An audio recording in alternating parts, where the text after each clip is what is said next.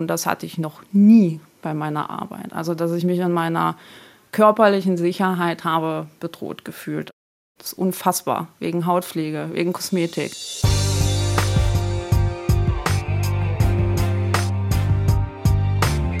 Trotz allem.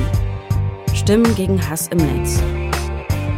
Ein Podcast von Das Netz. Wir stellen euch in jeder Folge eine Person vor, die im Internet und auch oft im analogen, sozusagen echten Leben Hass, Hetze und Bedrohungen erfahren hat. Und weitermacht. Willkommen zur fünften Folge von Trotz allem. Stimmen gegen Hass im Netz. Und ich bin Shader Kurt und begleite euch in diesem Podcast durch die Geschichten. Heute geht es um Hass und Hautpflege. Klingt im ersten Moment absurd, fasst aber ganz gut zusammen, was Shenya in den letzten Jahren erlebt hat. Shenya heißt eigentlich Eugenia, benutzt aber überall im Netz und auch im Alltag die russische Koseform ihres Namens. Shenya. Sie ist eine ziemlich bekannte Kosmetik-Influencerin, lebt aber nicht, wie man bei dem Beruf vielleicht vermuten könnte, in einer hippen Großstadt, sondern in einer gemütlichen Stadt in Sachsen mit gerade mal 17.000 EinwohnerInnen. Ja, ich bin 33 Jahre alt und ich wohne in Heidenau, das ist in der Nähe von Dresden.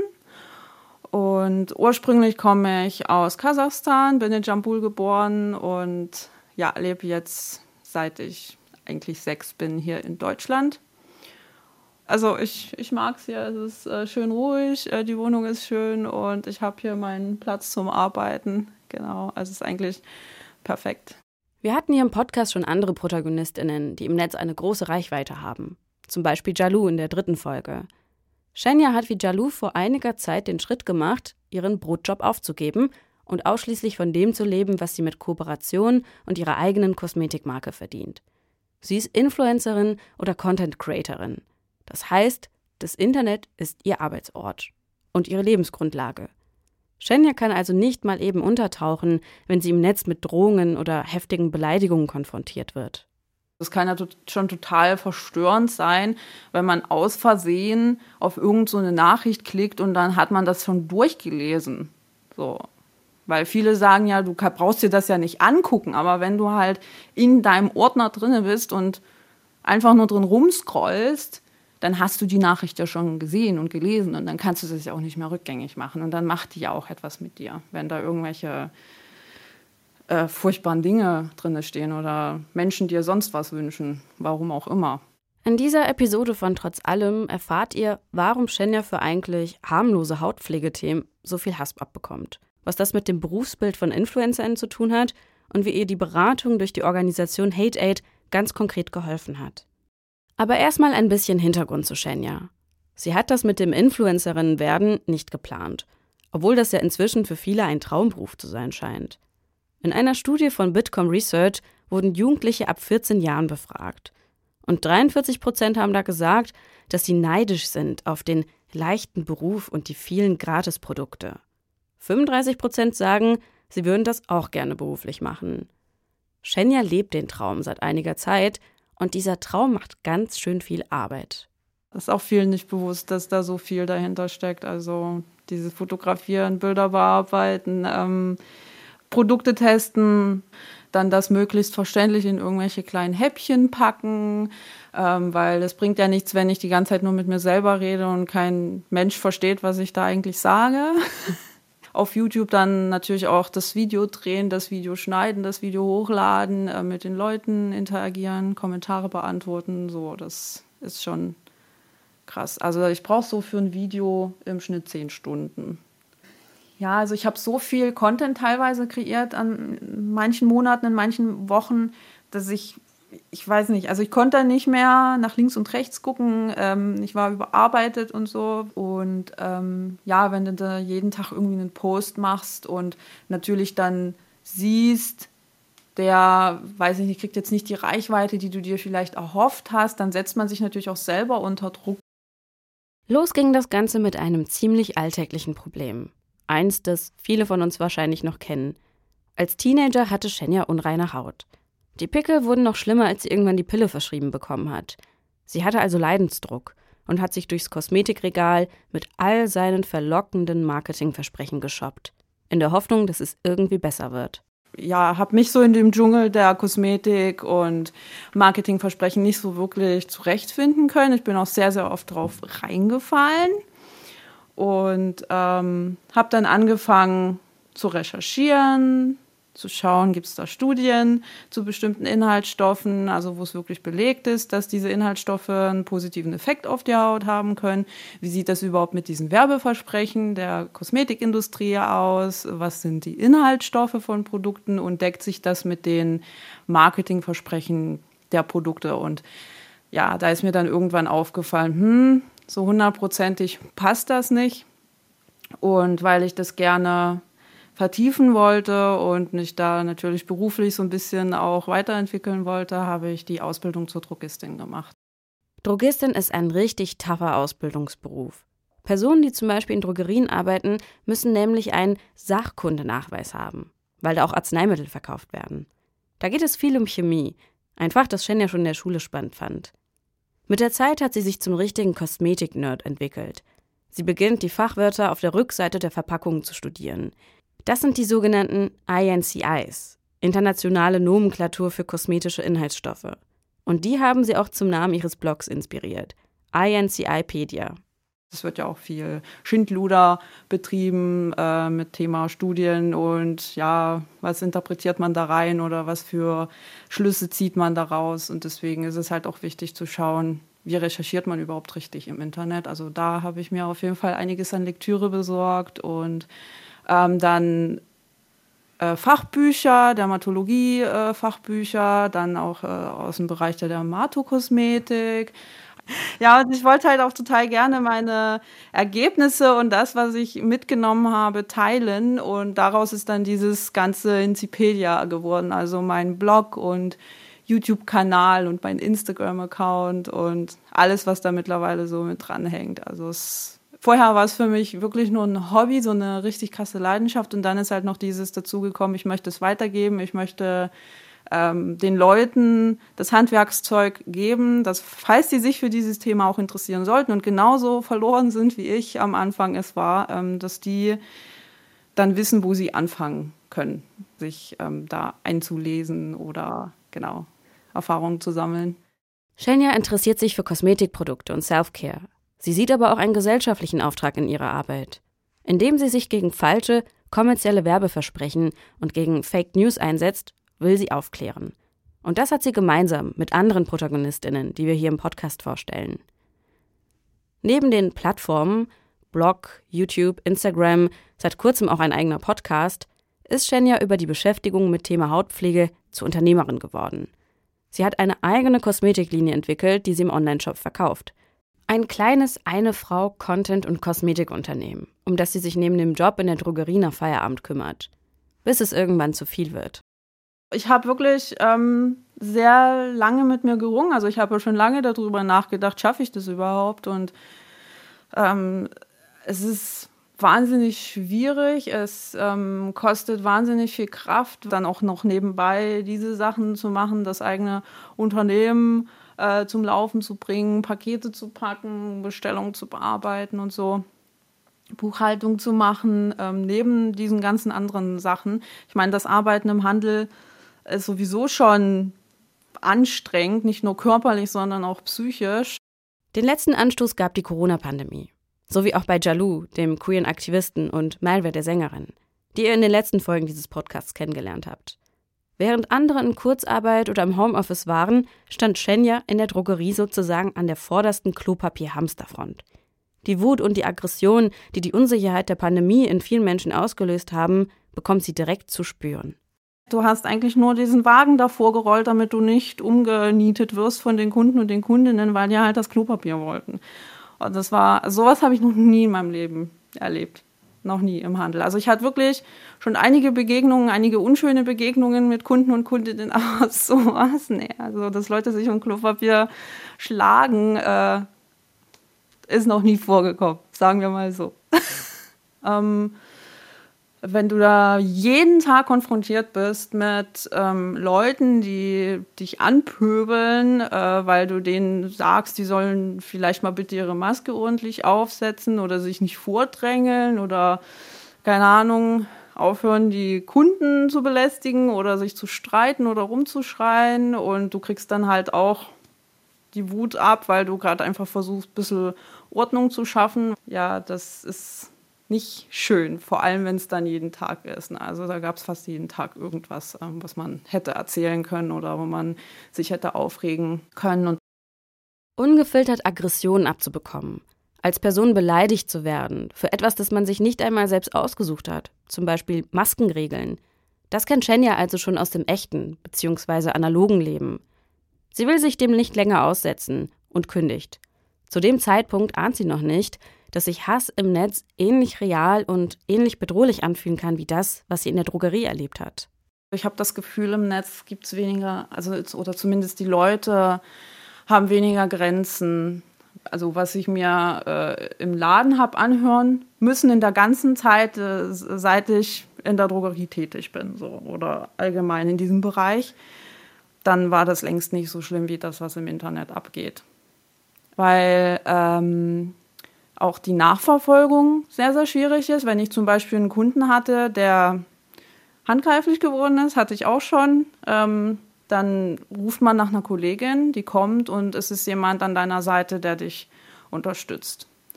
Und der dann die Filialleitung holt, dann kriegt die Person Hausverbot. So. Das, das heißt, du siehst gleich, es gibt eine Konsequenz für die Person, die dich angepöbelt hat oder die sogar handgreiflich geworden ist. Und das war für mich auch immer schön, wenn jemand an meiner Seite war und mich da unterstützt hat, also wirklich auch aus dem Kollegium. Ähm, und das ist halt etwas, was man im Internet leider selten hat, meiner Meinung nach. Also da steht man dann oft allein auf weiter Flur mit seinen Gedanken, mit seinen Gefühlen, weil es nach wie vor sehr, sehr oft runtergespielt wird, was im Internet passiert. Es hat ja nur jemand was geschrieben. Nimm dir das nicht so sehr zu Herzen und mach einfach weiter. Ist doch nicht so schlimm. Also solche Sachen hat mir in so einer Situation noch nie jemand gesagt. Also wenn ich angepöbelt wurde von einem Kunden oder beleidigt wurde, dann ja, war eine Kollegin zur Seite, die hat gesagt, das geht gar nicht. Was erlauben Sie sich? Sie kriegen gleich Hausverbot oder so. Ne? Also da war die Konsequenz gleich zu spüren und auch ich habe äh, das gefühlt, ne, dass da eine Form der Gerechtig Gerechtigkeit passiert. Aber das ist im Internet einfach deutlich schwieriger. Nimm dir das nicht so zu Herzen. Das ist ein gut gemeinter Ratschlag, der eigentlich verboten gehört. Viele Betroffene erleben eine Bagatellisierung von Netzgewalt, weil sie ja vermeintlich nicht real ist. Die Geschichten, die ihr in den anderen Folgen schon gehört habt, zeigen ja aber, dass das Gegenteil der Fall ist. Dass die Aggression im Netz eben doch sehr real ist und auf so vielen Ebenen passiert. Nicht nur im Posteingang, was ja schon schlimm genug ist, sondern eben auch per Kommentarshitstorms, unerwünschten Pizzalieferungen, bis hin zu der Tatsache, dass sich rechte AttentäterInnen im Netz radikalisieren. Inzwischen ist belegt, dass hasserfüllte Kommentare sogar bei denen schlechte Gefühle auslösen, die sie in Anführungszeichen nur mitlesen. Die JIM Plus Studie hat in einer repräsentativen Auswahl Jugendliche zwischen 12 und 19 Jahren befragt, wie sie Fake News und Hate Speech im Netz wahrnehmen. Am häufigsten nehmen die Jugendlichen Hate Speech im Plattformvergleich bei Instagram wahr. Das ist auch der Ort im Netz, wo Shenya die übelsten Erfahrungen gemacht hat, wie ihr gleich erfahren werdet. Und die Jugendlichen, die ja wie gesagt nur mitlesen und gar nicht die Adressatinnen des Hasses sind, geben an, dass sie Hate Speech emotional mitnimmt und sie wütend zu 65 Prozent, traurig zu 39 Prozent und hilflos ebenso zu 39 Prozent macht. Dabei ist das Thema Netzhass immer noch nicht genug im öffentlichen Bewusstsein angekommen. Einige haben vielleicht davon gehört, dass Menschen, die von Rassismus betroffen sind oder PolitikerInnen im Netz bedroht werden. Aber eine Kosmetik-Influencerin? Also ganz ehrlich, wir reden hier über Kosmetik. Das ist kein brisantes Thema. Oder weiß ich nicht, also es gibt bestimmt Leute, die, keine Ahnung, die jeden Tag über irgendwelche Sachen reden und ähm, die ständig Zeug abbekommen. Also es gibt auch kein, natürlich auch gar keine Rechtfertigung dafür, aber ich habe mir bei dem Thema zumindest so gedacht, ja, was war, warum überhaupt? warum sollte da irgendwas auf mich zukommen? Ich will eigentlich nur auf, auf faktenbasierte Aufklärungsarbeit leisten, mehr will ich ja nicht. Aber ich habe es wirklich gemerkt, dass das angefangen hat mit diesem zum Thema Inhaltsstoffe aufklären, also diese Panikmache zu Parabenen oder Aluminiumsalzen, dass es da so ein bisschen anfing. Dass die Leute ja so ein bisschen ausgeflippt sind und meinten, ja, nee, was erzählst du hier und du bist so und so und bla bla bla. So. Also auch diese Sache mit der Naturkosmetik. Ähm, da habe ich ja auch immer versucht, ein bisschen zu erklären, ja, nur weil da Naturkosmetik draufsteht, heißt es halt nicht, dass es besonders hautfreundlich ist und sowas. Ähm, und wenn man halt weiß, man hat haufenweise Geld dafür ausgegeben und das, ja, äh, drauf reingefallen, dass angeblich Naturkosmetik immer hautfreundlicher ist oder sanfter zur Haut, ähm, dann, naja, man fühlt sich ein bisschen doof. Aber das ist selbstverständlich kein Grund, seinen Frust dann an anderen Personen auszulassen. Shenya weist hier auf etwas Wichtiges hin. In solch einer Situation fragen sich viele, woran liegt es, dass ich plötzlich Beleidigungen erhalte? Oder sogar, habe ich möglicherweise etwas falsch gemacht? Wir haben ja schon in früheren Folgen über den Mechanismus von Täter-Opfer-Umkehr gesprochen. Und den haben wir manchmal auch in uns selbst. Im Nachhinein wirken diese Kommentare von frustrierten Naturkosmetikkäuferinnen für Shenya wie ein harmloses Vorspiel. Sie sagt, je größer meine Accounts wurden, desto mehr ging der Hass vom Thema Kosmetik weg. Und je erfolgreicher ich als Influencerin und Unternehmerin wurde, desto rauer wurde der Ton. Und es geht nicht mehr um Hautpflege, ähm, sondern um, naja, es gibt ja Leute, die wollen sich, glaube ich, als die Person, den, der, der Experte, die Expertin auf diesem einen Gebiet positionieren und sagen, nur sie dürfen dieses Thema behandeln, nur sie ähm, ja, haben die Macht und das ganze Wissen über das Thema Hautpflege, sagen wir mal so. Ähm, anscheinend gibt es solche Denkweisen und dann entsteht halt diese Form des Konkurrenzverhaltens. Ähm, und das habe ich in den letzten Jahren extrem zu spüren bekommen.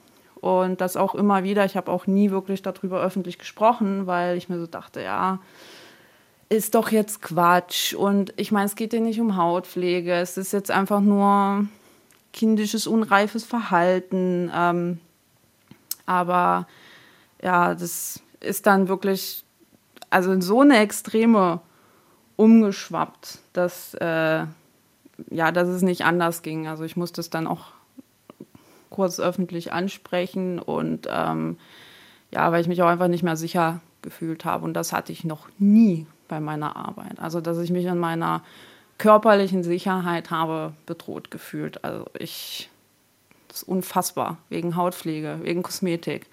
Nur weil es auch andere Menschen gibt, die sich mit diesem Thema befassen. Also anders kann ich mir das nicht erklären, warum man ähm, als Account mit riesengroßer Reichweite ähm, regelmäßig gegen Menschen hetzt oder ähm, seine ja, riesig große Followerschaft gegen Menschen aufhetzt oder Lügen verbreitet, Gerüchte verbreitet.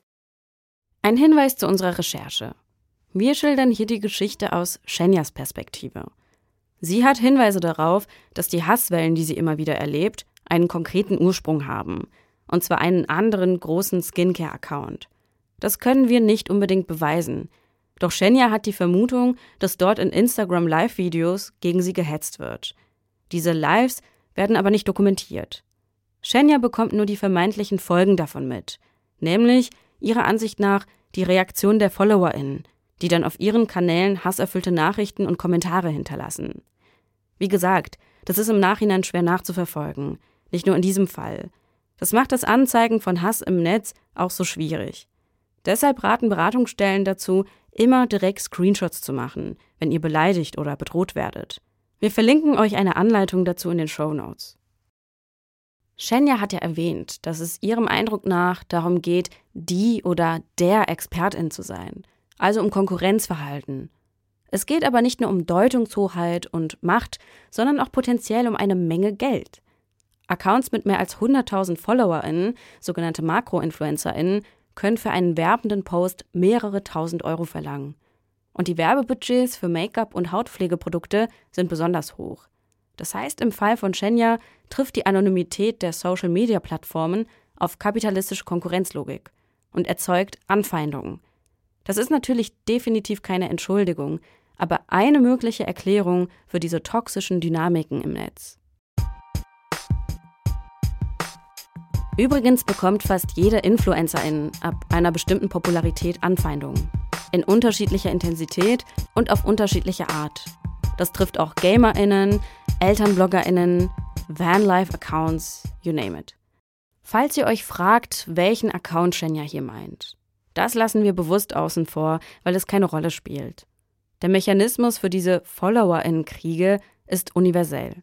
Eigentlich macht sich die Person, die das alles irgendwie in, in, in, Gang bringt, selten die Finger schmutzig, würde ich sagen. Also das Einzige, also außer vielleicht natürlich dieses Hetzen und Gerüchte verbreiten und sowas, ne, das ist natürlich, also er ist ja mit verantwortlich dafür. Ne? Also die Person kann sich da jetzt auch nicht rausnehmen, würde ich sagen.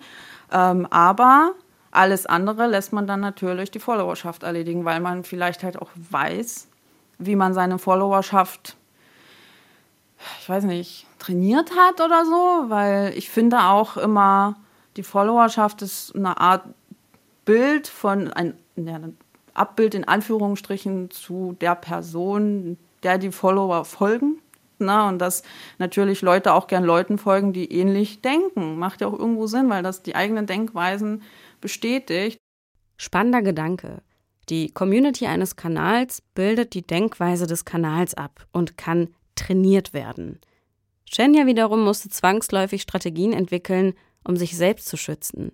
Ich habe mir auch teilweise immer die Mühe gemacht zu sagen, ja hier, erster Strike, wenn du nochmal sowas schreibst, wirst du blockiert. Aber das habe ich dann irgendwann aufgegeben, weil es überhand genommen hat. Ich meine, ich mache das alles alleine und ich habe keine Zeit dafür, mir jedes Mal nach solchen Vorfällen psychologische Hilfe suchen zu müssen und wochenlang auszufallen, weil mich diese Kommentare, die da wirklich in einer Masse kommen, das können sich die Leute nicht vorstellen, was da an Zeug ankommt. Und auch, ich habe mich auch nicht in der Lage dazu gefühlt, das alles zu moderieren. Und deswegen habe ich natürlich Leute erstens sofort blockiert. Ich habe sie nicht mehr darauf hingewiesen, dass sie blockiert werden.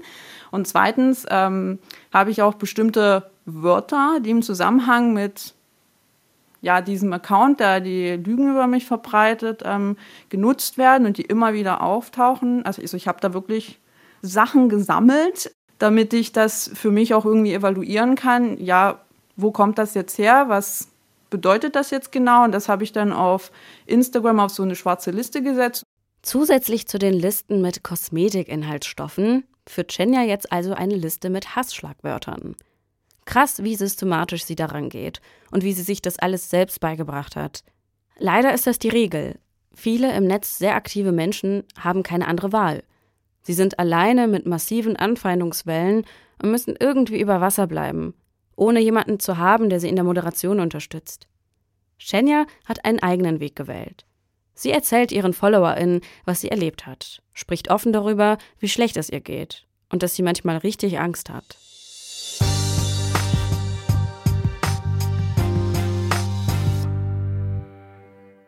Wie spreche ich über Anfeindungen, die ich im Netz erlebe? Mache ich das überhaupt? Das ist ein Thema, das eigentlich alle ProtagonistInnen, die wir hier im Podcast hatten, umtreibt. Saipel Temis Unwald, die Mutter des in Hanau erschossenen Ferhat Unwald, hat zum Beispiel in der letzten Folge gesagt, sie will den TäterInnen keine Aufmerksamkeit geben und spricht deshalb gar nicht darüber. Jalou, der auf TikTok und Instagram über seine Geschlechtstransition aufklärt, veröffentlicht die Hasskommentare ab und zu, ganz bewusst, weil er sagt, die Kommentare sind ein Gradmesser dafür, wie weit wir mit der öffentlichen Akzeptanz für nicht-binäre Lebensentwürfe wirklich sind. Welche Erfahrung macht Shenya mit ihrem Ansatz? Es gab auch viele Leute, die haben mich fertig gemacht, weil ich damit in die Öffentlichkeit gegangen bin. Die haben noch mehr draufgetreten, eingetreten und die waren dann noch krasser. Also die haben noch fiesere, schlimmere Dinge geschrieben als vorher. So. Und ich habe auch die Tage gemerkt, dass die Leute wie verrückt ähm, da interagiert haben und was weiß ich alles. Also die haben sich richtig an, dem, an diesen Sachen so aufgezogen, als wäre das eine Fernsehshow und ich konnte dann einfach nicht mehr. Also ich habe das auch dann gemerkt und gesehen, boah krass, das ist anscheinend für manche sogar wie eine Art Belustigung oder keine Ahnung, TV-Show. Reality-Show und für mich, es wird ja immer wieder darüber gesprochen, dass Instagram ein Konflikt Drama, was weiß ich, alles belohnt. Und ich habe das ja bei mir selber gesehen. Kaum hatte ich darüber in der Öffentlichkeit gesprochen. du, du kannst dir nicht vorstellen, was da für Views auf meine Instagram-Stories entstanden sind. Das hat mir solche Angst gemacht. Also es hat, das war so gruselig. Vorher war das in so einem normalen Bereich, keine Ahnung, 9000 bis 10.000 Views und dann waren das plötzlich 40.000, 50.000, nur weil ich das in der Öffentlichkeit angesprochen habe. Das ist, hat mir irgendwie auch wieder aufgezeigt, so funktioniert Instagram, genau das pusht Instagram. Die Plattformalgorithmen fördern Konflikte, weil sie Posts mit vielen Interaktionen häufiger anzeigen. Und dabei ist es egal, ob es sich um positive oder negative Kommentare handelt. Darüber hat auch Annalena, die Lokalpolitikerin und Aktivistin aus Folge 2, gesprochen. Allerdings bemühen sich die PlattformbetreiberInnen inzwischen auch selbst darum, dieser Hetze keinen Raum zu geben. Zum Beispiel hat Instagram 2022 angekündigt, dass Posts, die Bullying oder Hate Speech enthalten, in Zukunft weiter unten im Feed angezeigt werden. Man könnte sich also denken, es gibt Schritte in die richtige Richtung. Aber auch darüber haben wir in einer anderen Folge bereits gesprochen. Oftmals sind die Algorithmen und Bewertungsmaßstäbe selbst, nach denen die Plattformen entscheiden, was Hate Speech ist, wenig transparent bis problematisch. Im Rahmen des Landecker Digital Justice Movements hat HateAid in einer repräsentativen Umfrage NutzerInnen dazu befragt, wie zufrieden sie mit den Meldewegen der Plattformen sind. Also zum Beispiel mit den Stellen, wo ich Posts etc. melden kann. Und das Ergebnis? 48 Prozent derjenigen, die bereits gewaltvolle Beiträge gemeldet haben, monieren, dass die Plattform nichts dagegen unternommen hätten. Die Folge: Betroffene müssten oft weiter mit den gewaltvollen Inhalten leben. Ich weiß nicht, ob ihr es vorhin schon gehört habt, aber Shenya hat ja erwähnt, dass sie irgendwann an einen Punkt gekommen ist, an dem es nicht mehr weiterging, an dem sie wirklich psychologische Hilfe in Anspruch nehmen musste ja, dann hat eine Person auch wirklich eins zu eins das gesagt, was die Person im Livestream gesagt hat. Sie, wolle, äh, sie würde dabei helfen, mich zu zerstören. Solche Sachen. Und ähm, ja, das macht einem natürlich Angst, wenn plötzlich so viel davon äh, im Postfach landet und ähm, ich da irgendwie total zusammengebrochen am Boden lag und nur geheult habe, weil ich wirklich Angst hatte, dass irgendwer das wirklich wortwörtlich nimmt. Also es muss jetzt nicht unbedingt die Person sein, die das gesagt hat, sondern irgendein Follower oder eine Followerin, die das wortwörtlich nimmt. Weil ich finde, jemanden zu zerstören und das in aller Öffentlichkeit zu sagen, ist schon eine harte Aussage. Ähm, dass die Person oder irgendeine Person zu mir nach Hause fährt und mir irgendwas antut oder mir irgendwie auflauert oder sowas. Ja, und wenn man halt ein Unternehmen hat, dann muss man ja auch seinen Unternehmenssitz irgendwo angeben. Also es ist ja jetzt nicht so, dass ja, das alles geheim ist oder keine Ahnung. Und ähm, ja, deswegen hatte ich halt wirklich einfach nur aufgrund dieser Situation und meiner psychischen Verfassung, weil mich das alles so fertig gemacht hat, ähm, echt Bedenken, dass da vielleicht wirklich jemand kommt und keine Ahnung was macht. So. Also schon allein die Tatsache, wenn da irgendwer unten an der Tür gestanden hätte, dann es hätte schon gereicht für mich persönlich. Erinnert ihr euch an Annalena, die Politikerin, die bei der Strafanzeige ihre Privatadresse angegeben hat und gesagt hat, das würde sie nie wieder tun, weil sie nämlich sofort Bedrohungen in ihrem Nahfeld vor der eigenen Haustür hatte. So etwas ähnliches beschreibt Shenya hier. Aber Shenya hat gar keine andere Wahl. Es gibt nämlich für WebseitenbetreiberInnen eine sogenannte Impressumspflicht. Da muss der reale Name stehen und im Falle von Shenyas Kosmetik Online-Shop auch ein Unternehmenssitz und der ist identisch mit ihrer Wohnadresse. In dieser Situation wendet sich Shenya an die Organisation HateAid, die wir gerade schon erwähnt haben. HateAid ist eine Anlaufstelle für Betroffene von digitaler Gewalt und ein Partner von Das Netz im Kompetenznetzwerk gegen Hass im Netz. Man kann sich dort per Telefon, Mail oder Chat melden und bekommt psychologische Betreuung, fachliche Beratung, aber auch Beratung, wenn man zum Beispiel überlegt zu klagen, Darüber hatten wir im Podcast an anderer Stelle schon mal gesprochen. Wir verlinken euch die Internetseite und die Kontaktmöglichkeiten in den Show Notes. Ich glaube, ich habe die per E-Mail kontaktiert und Screenshots geschickt. Und genau, und dann haben wir halt telefoniert. Und das war auch sehr, sehr hilfreich. Und ich konnte mich auch mal ja, ausheulen, weil es echt krasser Druck, der da im Innersten entsteht. Und ähm, wir haben darüber gesprochen, äh, wie es mir geht, was das in mir ausgelöst hat. Und ähm, ja, es wurde halt auch immer wieder gesagt, äh, ich soll nicht drüber nachdenken, was so die Hintergrundgedanken von diesem Menschen waren, das, weil das kann man sich logisch nicht erklären. Und das hat mir auch geholfen, weil ich habe mir wirklich über Jahre versucht zu erklären, wieso, weshalb, warum, warum muss mich das jetzt irgendwie treffen oder warum überhaupt beim Thema Kosmetik. Das ist ja so ein banales Thema. Ja, das hat mir auf jeden Fall geholfen und auch die ganzen Fakten, die mir da genannt wurden, dass es halt oft Frauen trifft und ähm, Frauen aus dem Internet äh, vertrieben werden durch solche Sachen und ähm, ja, dass es auch diese Form des Silencings gibt, ne, dass äh, man versucht, die Betroffenen irgendwie stillzulegen, indem man ihnen mit Anwälten droht. Solche Informationen haben mir auch echt geholfen, das einfach noch mal ein bisschen besser einordnen zu können. Vielleicht habt ihr es ja schon bemerkt. Wir stellen hier im Podcast in allen sechs Folgen Frauen und eine nicht-binäre Person vor. Das liegt daran, dass Frauen und Queers, genauso wie schwarze Menschen oder andere, die von Rassismus betroffen sind, überproportional häufig Gewalt im Netz erleben. Die Gewalt gegen sie ist oft sexualisiert, also dezidiert frauenfeindlich. Dazu gehört zum Beispiel Dickpics geschickt zu bekommen, Vergewaltigungsandrohungen, wie sie zum Beispiel Annalena, die Aktivistin aus Bautzen, in Folge 2 geschildert hat. Oder Deepfakes bzw. Face-Swap-Apps, wo Gesichter von Frauen auf Pornomaterial kopiert werden.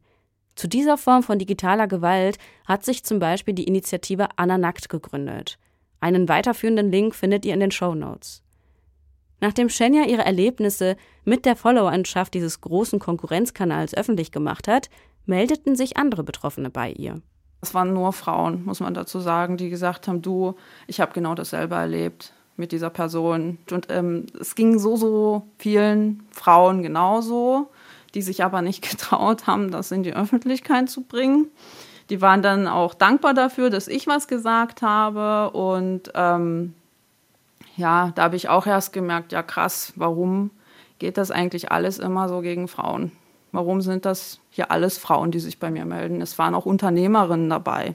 Neben der psychologischen Unterstützung und Hintergrundwissen zu Hass im Netz hat Shenya auch etwas ganz Konkretes aus der Beratung mit Hate Aid mitgenommen. Sie beschäftigt inzwischen eine Community Managerin, die öffentliche Kommentare auf Instagram und auch die privaten Nachrichten sichtet und vorsortiert, als eine Art Schutzschild oder menschlicher Filter, der auch dazu dient, möglicherweise justiziable Sachen zu sammeln und zu archivieren. Das ist natürlich ein Luxus, den sich nicht alle von digitaler Gewalt Betroffene leisten können. Das sogenannte Outsourcing von Community Management ist ziemlich umstritten weil die großen Plattformen inzwischen Menschen im globalen Süden für Spottpreise anstellen, um massenweise Hassmaterialien durchschauen zu lassen, um zum Beispiel ihre Kommentarspalten zu säubern oder Algorithmen zu trainieren. Die Angestellten leiden teilweise psychisch massiv unter dem, was sie lesen und sehen. Aber vielleicht könnt ihr, falls ihr in so einer Situation seid wie Shenya, zumindest mal Freundinnen bitten, Nachrichten für euch vorzusortieren, wenn es euch selbst zu viel wird. Shenya hat insbesondere Instagram als toxisches Umfeld für ihre Arbeit erlebt. Im Falle von YouTube dagegen, wo sie mehrmals im Monat Videos veröffentlicht, kann sie die Anfeindungen, die es dort auch gibt, besser ausblenden. Also auf YouTube kriegt man zumindest keine Privatnachrichten. Äh, das heißt, da wird man nicht plötzlich überrascht durch irgendwas. Klar, es gibt diese Filter bei YouTube, da landen die Kommentare sofort in irgendeinem äh, Ordner drin. Ähm, wo man das auch nicht sofort sieht, wenn da irgendwelche äh, furchtbaren Dinge drin stehen oder Menschen dir sonst was wünschen. Ne? Also, und das gibt es bei YouTube nicht. Also ja, YouTube funktioniert dahingehend auf jeden Fall ein bisschen anders im Vergleich zu Instagram. Im Frühjahr 2023 hat sich Shenya entschlossen, eine Pause von Instagram zu machen. Danach will sie entscheiden, ob es da für sie weitergeht oder ob das einfach nicht mehr die richtige Plattform für ihre Inhalte ist, weil die Plattformbetreibenden nicht konsequent genug gegen Hass vorgehen. Ein Rat möchte Shenya auf jeden Fall allen mitgeben, die mal in eine ähnliche Situation kommen. Und ihr Beispiel zeigt ja, das kann im Prinzip jedem und jeder passieren, die zu irgendeinem Thema im Netz aktiv ist. Ich weiß, man ist immer schnell dabei zu sagen, ähm, ja, das ist schon nicht so schlimm oder das zu verharmlosen, aber irgendwann ist einfach der Punkt erreicht, wo es nicht mehr weitergeht und bis zu dem Punkt sollte man auf jeden Fall nicht warten. Na, also lieber schon vorher Hilfe in Anspruch nehmen und sich beraten lassen und schauen, welche Schritte können eingeleitet werden, was kann man tun und ja, nicht erst bis zum Schluss warten, wenn man wirklich am Boden liegt. Was ich an dieser Folge persönlich spannend fand, ist, dass über Hass im Netz ja oftmals so geredet wird, als würde dieser einfach aus dem Nichts sprießen. Aber eigentlich liegt das auch der Funktionsweise und den Aufmerksamkeitsökonomien solcher Plattformen zugrunde. Insbesondere dann, wenn auch Profitinteressen dazukommen, die im Kapitalismus viele Menschen antreiben und diese zu Konkurrentinnen machen. Das ist ja die Logik, die unserer Wirtschaftsweise zugrunde liegt. Auch besonders im Bereich des Influencens.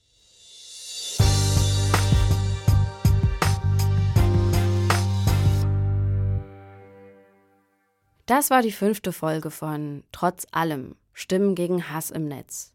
Nächste Woche, im Finale, also der letzten Folge, lernt ihr Jessie James LaFleur kennen. Sie hat als Jugendliche die ritualisierten Beleidigungen im Rap lieben gelernt, hat Spoken-Word-Kurse im Gefängnis gegeben und kämpft jetzt gegen Stereotype über Ostdeutschland, wofür sie regelmäßig angegriffen und bedroht wird. Ich bin Shader Kurt. Danke euch fürs Zuhören. Abonniert diesen Podcast sehr gerne, wenn ihr auch die nächste Folge nicht verpassen wollt. Empfehlt ihn gerne weiter an Freundinnen oder Aktivistinnen und natürlich freuen wir uns auch über eine positive Bewertung. Und wenn ihr Fragen oder Anregungen habt, schreibt uns gerne, zum Beispiel eine E-Mail an info at das-netz mit doppelt-t.de.